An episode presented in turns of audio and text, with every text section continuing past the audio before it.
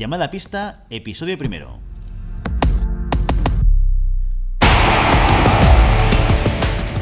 Hola, muy buenas y bienvenidos a Llamada a Pista, el programa, el podcast, en el que hablamos de ese desconocido deporte que es la esgrima. Este podcast está pensado por y para ese extraño, a la par que especial colectivo de seres humanos que decidimos no dedicarnos ni al fútbol, ni al baloncesto, ni al tenis, ni a cualquier deporte conocido. Que por el contrario preferimos en pleno siglo XXI blandir la espada y enchufarnos a la pista. ¿Y quiénes somos? Mi nombre es Guillermo Cornet, esgrimista intermitente. Y junto a mí tengo a Santiago Godoy, entrenador de esgrima y director del SAG, de la Sala de Armas del Garraf. Santi, ¿cómo estás? Muy bien, Willy, ¿y tú qué tal? Muy bien, gracias.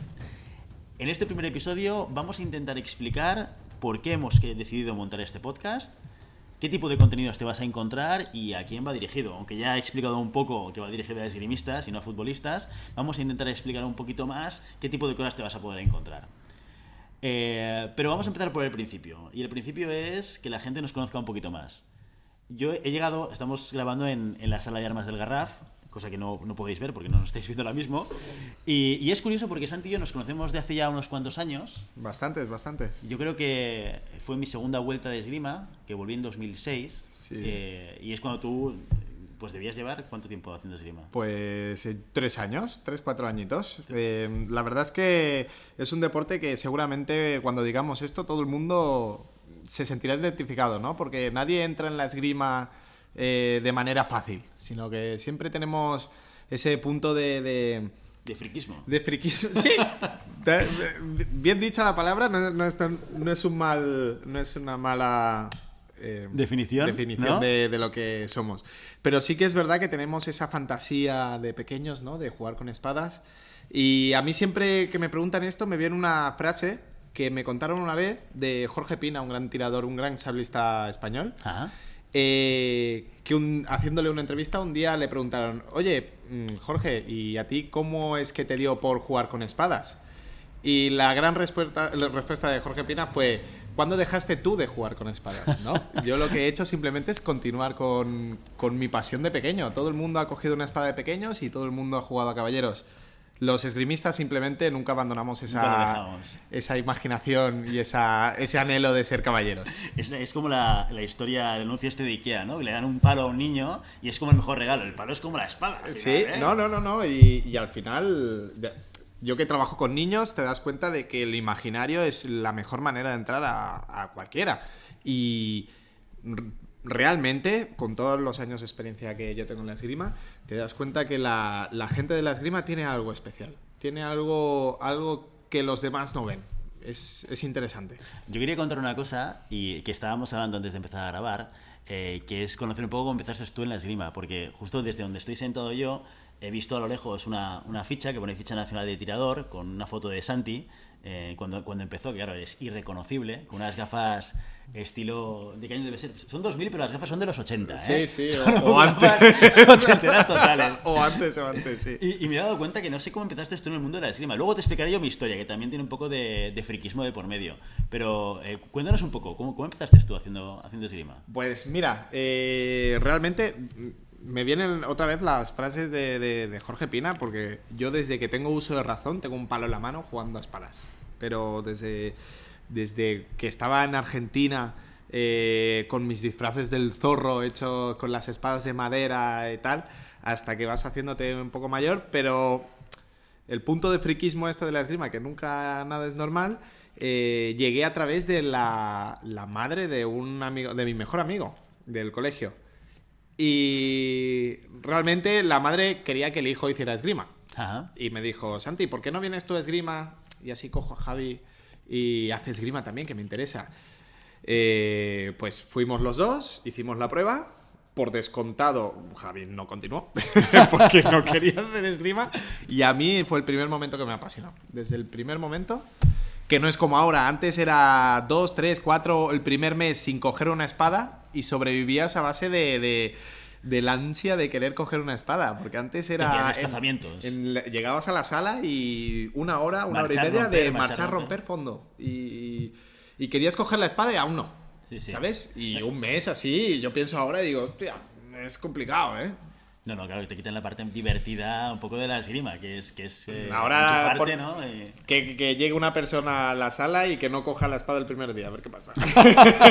todo cuanto más pequeño es más difícil. Sobre supongo, ¿no? todo. Pero bueno, ahora tenemos, sí que es verdad que eh, la esgrima a nivel de, de gadgets eh, ha mejorado mucho y tenemos mucho material alternativo y, y adaptado que antiguamente no, no estaba. Y yo entiendo que antiguamente sí que era más complicado. Y de eso hablaremos porque además es muy interesante. Claro, yo he tenido una experiencia con la esgrima que ha sido, como decía al principio, un poco intermitente, porque yo empecé con 12 años, lo dejé con 18, pues justo cuando empecé la universidad y encontré intereses alternativos al friquismo. La novia. Como todos. o la fiesta. otras, otras, otras pasiones, ¿no? Que, que en aquella época, pues como que ocuparon un espacio en mi vida. Y, y luego volví con 26. Con 26, de 26 a 30, que coincidí contigo. Sí. Y, eh, y luego lo voy a dejar porque me marché fuera a vivir. Que aún te gustaba mucho la fiesta, me acuerdo. Pero bueno, eso eh, otro podcast. De Eh, eso eso será para la versión adulta ¿eh? para, para el podcast eh, con contenido adulto, ¿no? Y, eh, y, en, y en toda esa época de mi vida, yo siempre he estado muy relacionado con la esgrima porque me ha encantado, me ha apasionado. eh, pero justamente fíjate que el origen mío es un poco diferente al tuyo. Yo antes de empezar a hacer esgrima pasé por prácticamente todos los deportes comunes. Yo en mi casa pues me habían invitado, medio obligado a hacer voleibol, a hacer tenis, a hacer baloncesto. Creo que lo único que no he hecho ha sido fútbol. Imagínate. Mira. Y un día, en, ah, en mi casa, cuando ya decidí que creo que el último deporte que practiqué así con más regularidad era el baloncesto, eh, un día mi padre me dijo, eh, Willy, me da igual lo que hagas, pero tienes que elegir un deporte y que sea mm, el que sea, pero que lo elijas y que lo hagas y tal y cual, ¿no? Por un tema de salud, por un tema de hacer ejercicio y tal, ¿no? Y, y yo le dije en aquella época, pues yo quiero algo relacionado con las espadas. Yo era muy friki, yo era un, un, un friki de la época, rolero, que me gustaban los anillos, todo aquello. Yo, me, yo, yo me trasladaba ¿eh? a hacer el deporte pues con, una, con un mandoble, con una espada larga, con un escudo y tal, ¿no? Y entonces mi padre, eh, en aquella época, pues que debía ser el, el año 92, eh, fue a internet, abrió Google, o sea, sacó las páginas amarillas, ¿vale? Y ahí empezó a buscar esgrima en Barcelona y había un club que era, que era el SAM. Y, eh, y de ahí fue, levan- levantó el teléfono, me apuntó y al día siguiente estaba haciendo florete, que fue la primera arma que, que- con la que empecé a hacer esgrima, florete. Que ya explicaremos también las diferentes armas y las características ¿no? de, de cada arma. Claro, pero esto, esto también es otro mundo completamente diferente. Cuando yo intento explicar el tema de la esgrima a la gente y digo, espérate, pues son tres deportes. ¿no? Es claro, es que eso es la, la complejidad, ¿no? La esgrima, para bien o para mal, es un deporte complejo, tanto en el hecho de observarla, como practicarla, como entenderla. Pero sí que es verdad que tiene ese punto de que cuanto más complejo es, más interés genera, ¿no? Lo- es, es- es un deporte para gente que no se conforma con poco. Entonces tiene un desarrollo que cada vez que rascas más la superficie y cada vez que, que profundizas más te das cuenta que el desarrollo es aún mayor, ¿no? Es como un árbol, descubrir un árbol. Empiezas por el tronco que es muy, muy simple, pero subes y van creciendo más ramas, subes y aún hay más ramas, después hay hojas, flores y realmente es, es- si te metes de cabeza en la esgrima te encontrarás que es un deporte para toda la vida. Y Luego, eh, además, esto también es muy divertido y muy interesante, ¿no? El, el hecho de cuánto tiempo puedes durar haciendo esgrima con la edad que tienes. Yo, bueno, yo conozco, y tú también conoces, conocemos gente con edades avanzadas que a ti no, pero a mí me siguen metiendo palizas con cierta facilidad, ¿eh? Sí, sí. y, y no es que no es que sea gente que siempre esté entrenando, que tenga un nivel de, eh, de olimpiada súper elevado, pero sí que es verdad que es un deporte que cuando manejas tiempo, distancia y algo de técnica, con la, edad no te pesa muy en contra, siempre y cuando te mantengas en forma, ¿no? Sin, sin duda. Pero sí que es verdad que es de los pocos deportes en donde tú puedes eh, compensar muy bien la parte física con la parte psicológica. Y caemos en los tópicos al final, pero sí que es verdad que la experiencia es un grado y la experiencia te lo da la edad, no hay más. Eh, tú puedes ser muy experimentado o tener mucha técnica siendo muy joven, pero la paciencia y el saber estar y el poder tener unas miras más amplias, mm, poca gente lo consigue de manera prematura. Y hay ciertas cosas que yo, por ejemplo, que yo creo que es un tema que deberíamos hablar en este podcast, son eh, aquellas cosas que quizás no te enseñan en la sala y que tú aprendes eh, porque vas a competiciones, porque lo ves de otras personas, porque ves que funciona. No lo sé, chorradas como el concepto del tiempo. O sea, yo tardé mucho en entender que el tiempo era una variable de combate en, un- en una competición, ¿no? Porque el tiempo va corriendo y tienes un tiempo limitado para conseguir una serie de tocados. Si tú vas ganando, el tiempo juega a tu favor y es una herramienta más que puedes utilizar. Sí, no, no. Y después ya, ya hablaremos, nos, nos meteremos en elementos tácticos y conceptos tácticos. Eh, una cosa es el tiempo de crono y otra cosa es el tiempo de, de acción de combate, ¿sí? El momento. Eh, que son dos cosas totalmente diferentes con el mismo nombre. Ah. Y son dos conceptos que se deben trabajar de manera independiente y que quizás la gente a veces eh, los confunde, pero son, otra vez entramos en dos mundos diferentes, tanto el tiempo táctico como el, tiempo de crono. Y sí, lo, que decíamos, ¿no? Cada vez que vas desarrollando más eh, aptitudes y capacidades dentro de la esgrima, te vas dando cuenta que hay más mecanismos fuera de la esgrima para ganar un combate que no la esgrima en sí. Es curioso ver cómo las eh, personas que se dedican a la esgrima a nivel profesional ¿no? manejan sus tiempos, manejan los asaltos. ¿no? En los últimos, ahora que he vuelto a hacer, a hacer esgrima, que llevo desde septiembre de vuelta, después de un parón de, que estamos en 2018, no, sí, finales de 2018, pues un parón de Ocho años. ocho casi, ¿no? años. He Sí, tardado sí. ocho años en volver, ¿no? Expatriaciones, hijos, ¿no? Todo suma. Todo todo va, todo va, sí. la vuelta, ¿no? Más de, más de uno que nos esté escuchando entenderá esos parones intermitentes que, que estás hablando. Y, le- y la esgrima es un deporte que te permite eh, poder retomar eh, la esgrima desde el punto en el que la dejaste. Sí que puedes es verdad volver, que puedes volver con la película de Almodóvar, ¿no? Sí, sí. Físicamente sí que puedes. Todo el mundo vuelve eh, ligeramente más orondo de lo, de lo que Más lo dejó. feliz, ¿eh? Pero eh, es un deporte que te permite retomarlo desde el punto o punto menos de Mm. lo que lo habías dejado. Porque realmente los conceptos es. Eh, la- es como andar en bicicleta, nunca se olvida, ¿no? Hay Pero- automatismos, ¿no? Yo creo que lo que ganas de alguna manera es pasas de el, el, eh, determinadas cosas que no sabes hacer y eres consciente de que no sabes hacerlas y paras por todo aquel proceso de aprendizaje en Claro. el cual al final aquello se convierte en un automatismo que cuando estás en, el, en, el, en la pista te sale automático, ¿no? Notas una presión en la, en la hoja y de repente ya estás haciendo una parada o un contraataque o estás Sí. eh, ganando distancia, ¿no? Esto es- Mira, el dato curioso que podríamos dar eh, de esta situación es, eh, es muy similar a lo de la suerte del principiante, ¿no? Lo de la suerte del principiante todo el mundo lo achaca, "No, es que no, no reacciona, no, no... Es como que toca de manera divina, ¿no? aleatoria. ¿no? Aleatoria. La punta estaba ahí. 100%. Pero la suerte del principiante, como aquel que lo retoma después de tanto tiempo, se resume en que la velocidad de reacción de un principiante o de una persona que sabe que solo le va a entrar una cosa es mucho mejor que la velocidad de reacción de una persona que puede plantearse más de una, dos o tres opciones. Entonces, no es más que la definición de la decisión de una acción concreta. Entonces, ¿qué es lo que tienen bueno los, los tiradores de élite? Que su tiempo de reacción eh, a la hora de decidir hacer una cosa o la otra es mínima.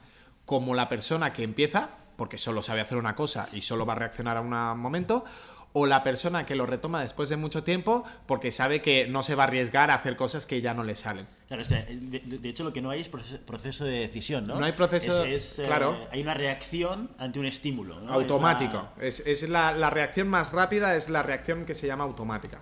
Un automatismo que tú has generado o por falta de conocimiento o por un espacio largo de, de- de tiempo sin practicar o por los maestros que tienen mucha, mucha técnica y mucho trabajo detrás, por trabajo. Es decir, la, la decisión la tomas. Y, y es, es la frase de los mundos, el mundo es de los valientes. Y te das cuenta que eh, la esgrima es un mundo en donde se replica, ¿no? Es el ma- macrocosmos del mundo y el microcosmos de la esgrima. Se replican todas las decisiones y todos los elementos que puedes encontrar en la vida diaria, lo encuentras en un asalto de esgrima. Ah. Bueno, yo, yo además que soy un apasionado de la esgrima, eh, a, a pesar de que he tenido estos blancazos, siempre me he sentido como conectado, ¿no?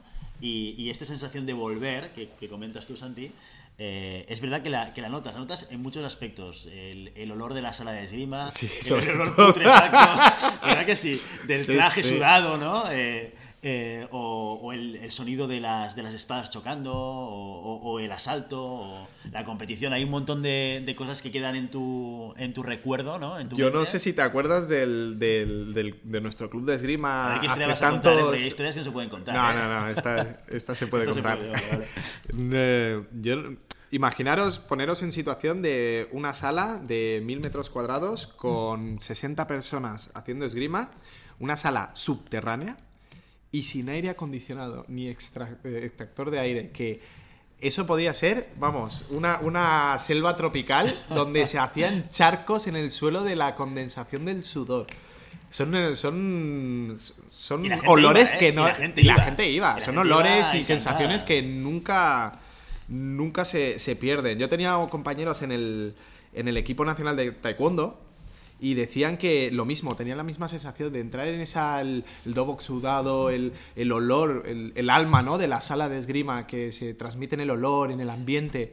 Son cosas que se marcan a fuego dentro de uno y te rememoran momentos de... ¡Ostras! Sí, sí. Que ahora la gente es muy cómoda, ¿no? Pero es que estábamos a 40 grados en un sótano Ah, yo, yo esa sala de respirando sudor. La recuerdo más sudando y pasando calor que no con aire acondicionado. Claro, no, no, no. Porque Sí, esto, sí. Esto es relativamente reciente, entre comillas. ¿eh? Bueno, y ya la gente que nos escuche seguro que Alguno de ellos sabe alguno de ellos sabe, yo creo que todos saben, porque hay, hay salas de esgrima.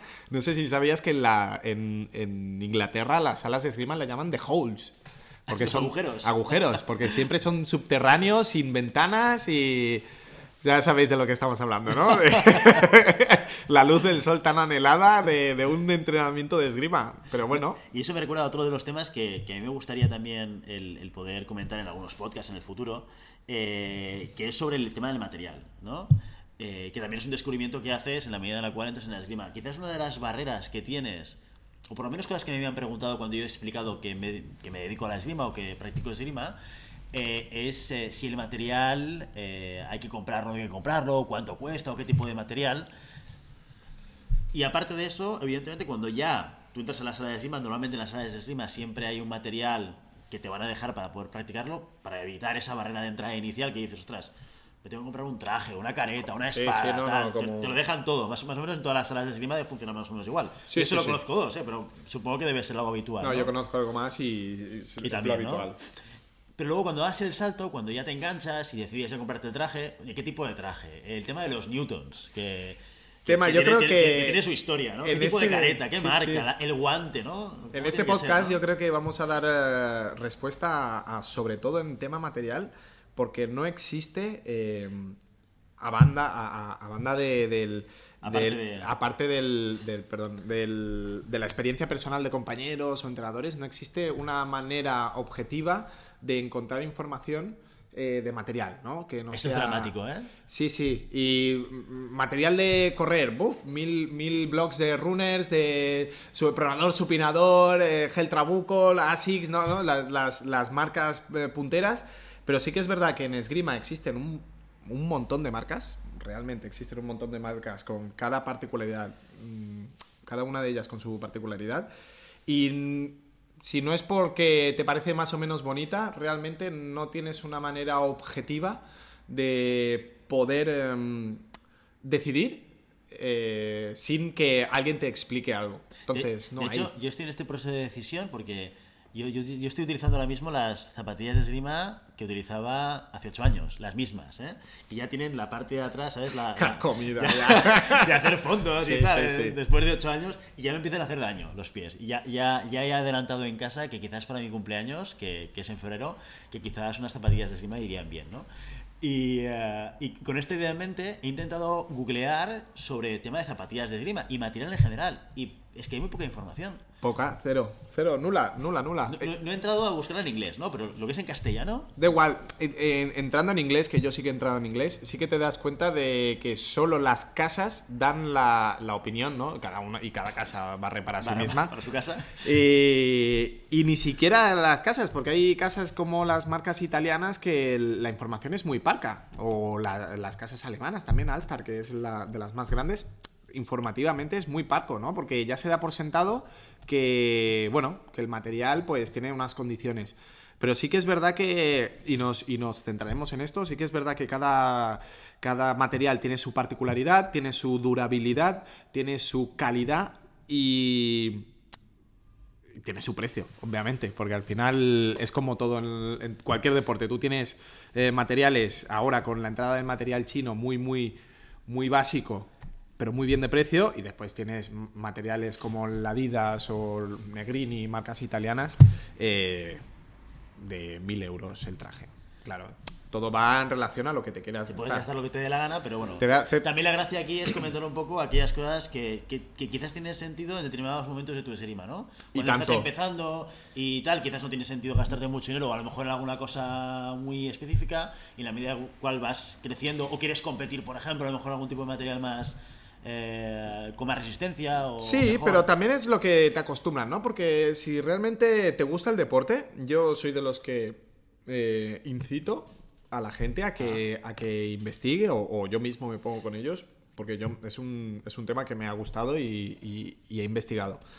Y realmente sí que es verdad que todo el mundo puede empezar con lo más básico, pero si realmente te gusta, eh, tardarás muy poco tiempo en saltar a algo de más calidad. Porque es una inversión que piensa que un traje te puede durar. ¿Qué traje estás usando tú? Pues eh, el, el, que me compré en la segunda vuelta que me lo compré en 2000, me lo debí comprar en 2006, porque el, de, el del 92 ya pues no me cerraba. estás, pues estás hablando de un traje... Si no, si no utilizaba el del 92. De hecho, el, del 92 se lo regalé a... ¿Cómo se llama? A este chico ucraniano que también hacía esgrima aquí. Ucrania, a, Valerio. A, Valerio. Y lo utilizaba él todavía. Sí, sí, sí, ¿eh? sí. no, no, no. Y, y, realmente es un material que te dura toda la vida. yo lo digo. Y antiguamente no, porque antiguamente ya hablaremos, ¿no? De que tenían las, el Kevlar, ¿no? Que se pudría con el, con el sudor y que perdía todo. Pero hoy en día que el, material es súper resistente, son fibras de, alta densidad que duran lo que, lo que quieras, eh, es una inversión que vale la pena hacer. No, sin duda. vale la pena hacer por tu comodidad, por tu seguridad, por, por no, que no tengamos miedo a invertir en cosas que valdrá la pena, valdrá la pena y tendrá una rentabilidad para años y años. Quizás sí que se podría comentar el, eh, quizás una estrategia diferente de compra con el tema de la espada. ¿no? Por ejemplo, yo sigo tirando con las espadas FIE que tenía yo de la época de competición, pero claro, después de ocho años, pues hace poquito reventé una y yo creo que hay una segunda que va por el camino dentro de poco me va a reventar, ¿no? Pero ves... Sale un poco mal lo de reventar espadas FIE eh, entrenando. Pero la, espada, no sé si tú has, jugado alguna vez a tenis. Sí, lo de la espada es, yo lo encuentro, eh, yo he tenido compañeros de tenis de primera línea y hablando con ellos de, la, tensión, ¿no? De las cuerdas, que para, para los que somos neófitos, eh, una raqueta es una raqueta, pues imaginaos que la, la espada es eh, como la, la, tensión de la raqueta de, los tenistas profesionales. ¿Qué es? recomiendas que se compre la espada yo que luego vas a utilizar, digamos, en una competición a posteriori, sí, lo que sea. Yo creo que te acostumbres al peso. Te acostumbres al peso. Es que una espada tiene pesos diferentes, flexibilidades diferentes, eh, comportamientos diferentes. Y parece mentira, pero una espada muy blanda en una toma de hierro o en un ataque, la punta se te puede ir. Sí, sí, sí. Y estás hablando de, que es un deporte de precisión. Estás chafando el plan de, de comprar este año, ¿eh? si quieres, ya, ya te recomiendo yo el material que te tienes que comprar. Creo que está, para este cumpleaños voy a tener que pedir zapatillas y, alguna hoja. Sí, pero ya al igual que todo, todo tiene su, su... Y lo bonito para mí de, de, esto es que hacer tu espada es como antiguamente, ¿no? Es como velar el arma, el, el, la sensación que te da una espada en la mano es lo que le deberías hacer caso. No, aquí hay rollito, ¿eh? Yo, yo les ponía nombres, ¿eh? Cuando tenía... Claro, yo, ahora, todo el mundo. Ahora, le pongo nombres a mis hijos. Yo le... a las espadas ya no, pero yo les ponía nombres. Yo les ponía, les, les, les, grababa cosas en las cazoletas y tal, y después te vas dando cuenta que no es tanto el la... A mí mi maestro me decía, es curioso la el trato que tenemos con las espadas, los esgrimistas, porque sí que es verdad que le, antiguamente él me decía, no, los samuráis o los, o los duelistas que iban a hacer el, los combates, eh, era muy normal velar el arma. Y el arma era un elemento principal, ¿no? Era lo que te iba a salvar la vida o, te iba a hacer perderla. Y en la actualidad pasaba algo muy similar, ¿no? Que era de cuando ganábamos, ganábamos nosotros, pero cuando pierde, pierde la espada, ¿no? Es como, es la espada que no toca. Entonces, le seguimos dando ese, ese espíritu, ¿no? Y esa personalidad al arma. Y es curioso que solo se la demos durante el combate y no nos preocupemos de, dársela también antes, que es, muy interesante. El, o el hecho de saber montar una espada. Bueno, esto en competición es fundamental, ¿eh? Claro, y, toda, esa, toda esa información que eh, puede ser que eh, durante el año en la sala se pueda perder, porque obviamente el trabajo técnico puede primar sobre todo, pero es un trabajo básico que al final todo el mundo lo ha aprendido, lo que tú dices, ¿no? En competición, o porque te has interesado tú y te lo has montado. Pero sí que es verdad que debería. puede marcar la diferencia, ¿no? Puede marcar la diferencia. Si, tienes la espada bien, bien calibrada, bien montada, que pasa sus, sus galgas y su peso todo, de manera correcta y la seguridad que y la seguridad que te da saber que tu espada pasa un control y que no te pide el otro control porque no sabes si lo pasa claro es eso se después se repercute en la tranquilidad que tú tienes en efectuar un combate y, la tranquilidad en un combate es lo básico para poder empezar a plantearte eh, ganarlo sí, sí, aquí hay aspectos psicológicos que también tendremos que comentar yo soy psicólogo, pero no soy psicólogo deportivo, entonces en la parte más técnica no, no, no sabría decir, pero que por mi experiencia personal, ¿no? O sea, el, el, hecho de tener el control sobre lo que estás haciendo es que marca radicalmente la, la diferencia. Yo creo que, eh, o por lo menos a mí me pasa, que con un cierto nivel, yo llevo muchos años en la esgrima, no te diría que tengo un nivel muy alto, pero tengo un nivel medio que me puedo defender, ¿no? Y he llegado a, tener asaltos en los cuales he ganado gente muy, muy buena pero también he perdido con gente muy, muy junior, con muy poca experiencia. O sea, estoy en ese momento que si yo psicológicamente fallo y mi cabeza hace clic, soy capaz de perder contra cualquiera. Yo, yo siempre digo lo mismo, al final eh, lo que tú eh, consigas transmitir en la pista es al final el resultado que tendrás. Y la esgrima es un deporte para bien o para mal complejo, ya lo hemos comentado. Y, sí que existen los combates de pachanga, pero requiere en la esgrima o estás atento o eres un colador. Sí, pero un, combate de pachanga esto yo nunca lo he entendido. Es decir, o vas a calentar, que cuando calientas da un poco igual, pero un combate hay que, hay que puntuar. Sí, sí muy no, no, no, me, gusta, competir y, aquello de, ¿te has dejado tocar? No hay... Yo nunca. No, no, no, no, eso es verdad. No, no, no, sí, pero sí que es verdad que la, la intensidad es importante es imposible tener una intensidad alta en, muchos combates seguidos.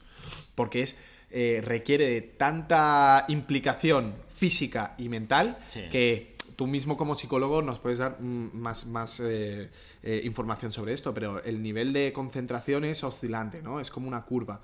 Hay momentos que estamos muy concentrados y hay momentos que esa concentración se pierde por, por, por cansancio, por, por, elementos X, ¿no? Y sí que es verdad que tenemos que tener en cuenta que es muy probable que nos toquen cuando nuestro nivel de concentración es bajo y es muy probable que nosotros toquemos cuando nuestro nivel de concentración es alto. Entonces, el momento de definir en qué punto de, mi concentración estoy es algo que los grandes tiradores eh, lo controlan y por eso son grandes tiradores. Sí, sí, es, que es tan complejo, son tantos elementos que juegan a, más allá del eh, estira el brazo y luego las piernas, ¿eh? que es un básico, ¿no? Sí, sí, sí, bueno, que nadie lo hace, pero bueno. bueno, es un básico, pero es complicado de conseguir, ¿no? O, dónde se hacen eh, los tocados, que nos comentabas el otro día, ¿no? De los estudios de Xavi Iglesias, ¿no? Sí, ¿Qué porcentaje de tocados se hacen en un lado de la pista y qué porcentaje se hacen en, otro? Y los pocos que se dan en el medio, ¿no? Que eso también juega a tu favor, si lo conoces, de, poder jugar tus cartas y hacer una presión, o no hacer una presión, o mantenerte en el centro de la pista porque estadísticamente pues se da menos el tocado ahí, ¿no? Mira, nosotros eh, tenemos la suerte de, tener a, Xavi Iglesias, que mira, si, tenemos, si tenemos suerte puede venir un día, em, que se ha dedicado media vida él y Rafa Tarragó, que es uno de sus alumnos, al estudio de la esgrima eh, a nivel estadístico, que nadie se, ha, nadie se ha parado a hacer eso. Y es curioso, ¿no? Porque en el fútbol, en hockey, en baloncesto, te dan las estadísticas al final de cada partido, ¿no? Porque es como tú, eh, es la radiografía que tú tienes de un partido o de, un combate. Y en la esgrima, que es un deporte tan, tan, tan complejo, no utilicemos estos elementos tan básicos de análisis de, tocados. Pero, claro, ellos han desarrollado un programa, sí, de análisis de vídeos. Eh, ¿Tú sabes cuántos parámetros, eh, es decir, cuántos botoncitos tenían que clicar eh, para analizar un combate, tenían más de 500 parámetros de medición de un solo combate. ¿Sí? Ah. Cuando tú un, un partido de fútbol, no, posesión rival, posesión propia, pases erróneos, pases tal, tiros a puerta, corners, A todos los indicadores. ¿no? Aquí los indicadores nosotros- que te permiten saber qué es lo que está pasando en el, en el combate o en el partido. el programa tiene 500 parámetros de medición.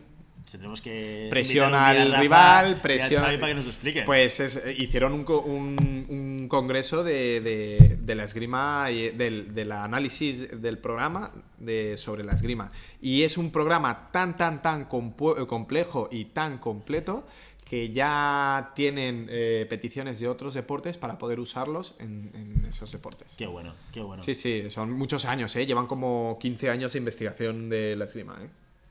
Bueno, yo recuerdo a Xavi Iglesias vinculado a la esgrima toda la vida. De hecho, fue mi primer maestro. O, de, de hecho, mi segundo maestro. Porque no, no me daba florete, pero luego, luego en espada sí que me la daba.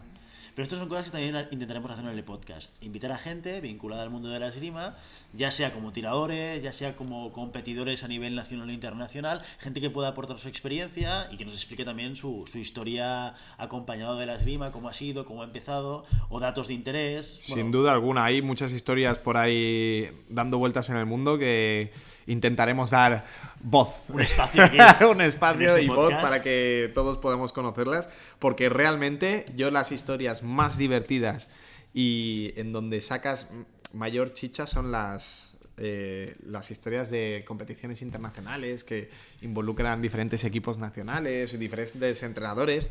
Y te das cuenta que bajando por el mundo, vayas donde vayas, el perfil del esgrimista es un perfil muy concreto y muy especial, ¿eh? ya hemos dicho friki, tiene que ser friki. Tiene que ser friki y... No tiene por qué ser aristocrático, porque esto, esto mi abuela lo pensaba, ¿eh? Cuando yo le explicaba a mi abuela. No, tu abuela y más y yo decía, hago esgrima, mi, mi- mi abuela me imaginaba, pues de blanco, que también es verdad que esto sí que es de blanco, hasta que el traje se vuelve gris, ¿no? Pero me imaginaba en plan rodeado de la nobleza catalana, ¿eh? Yendo No, no. a hacer deporte y. y- Ojalá, y- pero no, no, no. y tampoco. Aquí- o sea, aquí la gracia es que.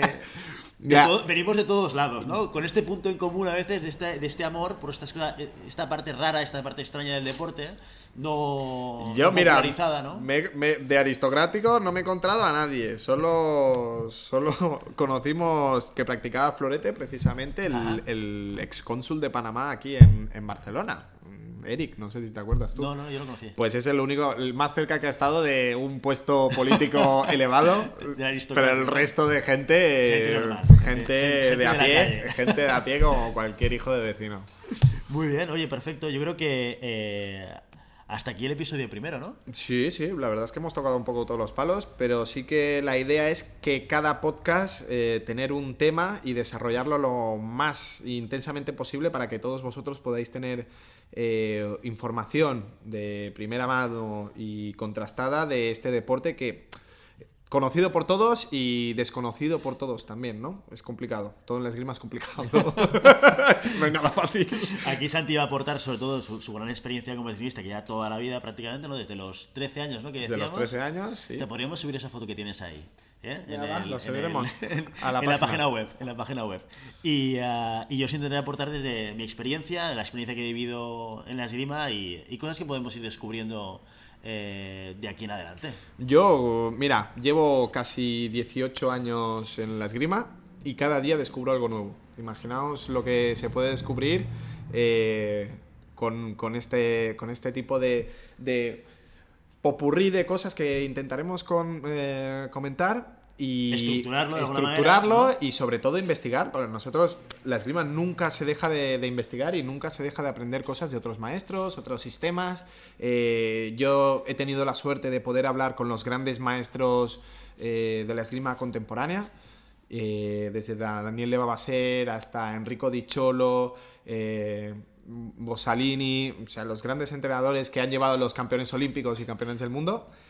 Y te das cuenta de que cada uno tiene su manera de hacer las cosas diferente del otro Ajá. Y todos han tenido campeones del mundo y campeones olímpicos. Y eso te Joder. hace pensar, ¿no? Que al final la- cada maestrillo tiene su librillo. eh, Y se que hay diferentes al- perspectivas de la misma cosa, ¿no? O sea, Diferentes perspectivas de la misma cosa, diferentes maneras de trabajar lo mismo. Eh, no existe, yo todos estos años he tenido la, la, la iluminación de que no existe la verdad absoluta, ¿no? Y que ahora con este mundo globalizado que podemos llegar a muchos sitios muy lejanos, te vas dando cuenta de que una misma cosa se puede trabajar de mil, de mil maneras diferentes y conseguir el mismo resultado, es decir, conseguir que un tirador toque y no, no por hacerlo A, B o C será mejor o peor, simplemente es diferente. Pues yo tengo ganas de escuchar estas historias de esta gente que desconozco en absoluto. Has dicho una serie de nombres de gente que fíjate que yo estoy vinculado a la esgrima y que, y que desconozco, pero que me va, me va a encantar escuchar eh, todas estas historias de ti, Santi, la verdad. Bueno, mira, haremos, haremos lo, imposible, lo imposible para... Lo posible, haremos lo posible. Haremos lo posible para que la gente también se, se divierta un poco, ¿no? Y sobre todo que aprenda que aprenda un poquito más de la esgrima. Perfecto. Oye, nada más, para cerrar, eh, decir que el podcast va a ser de frecuencia semanal. Lo vamos a publicar el viernes por la mañana. ¿Vale? No sabemos a qué hora exactamente, pero más o menos el viernes por la mañana para que podáis disfrutarlo el viernes y el fin de semana. Sobre todo, si os lo pasáis bien escuchando este, este podcast, estos programas, nos ayudaréis mucho si lo compartís, si le dais 5 eh, estrellas en iTunes, si luego comentáis en iVoox, porque esto va a ayudarnos a, a, difundirlo a otras personas que también pueda ser de su interés. Y sobre todo también que sepáis que tenemos una página web que se llama www.llamadalapista.com, desde la cual nos podréis contactar. En www.llamadapista.com barra contacto, veréis un formulario de contacto y aquí nos podéis explicar lo que queráis. Oye, nos ha encantado el programa, nos parece horroroso, eh, queremos menos tiempo de Willy y más de Santi, que también puede ser y lo puedo entender, ¿eh? o, por ejemplo, temáticas. Oye, pues me interesa que eh, expliquéis o habléis de una temática concreta o deis consejos sobre algo específico. Sí, ahí lo que queráis. Nosotros tenemos, eh, ya lo he dicho, ¿no? Nosotros tenemos nuestro punto de vista, nosotros tenemos nuestras experiencias. Nos encantaría conocer también vuestras experiencias y, encontrar puntos en común eh, donde nosotros podamos aportar nuestro granito de arena como practicantes de muchos, de muchos años y como profesionales a los que nos dedicamos a esto y darnos también ideas de a dónde, puede, dónde os interesa más que profundicemos, dónde menos. Eh, la idea es que sea un podcast 100% abierto donde toquemos todos los temas interesantes dentro de la práctica de la esgrima. Tanto ya lo hemos dicho como material, como elementos técnicos, tácticos, como elementos fuera de la esgrima, ¿no? Como puede ser el tema de material que hemos comentado.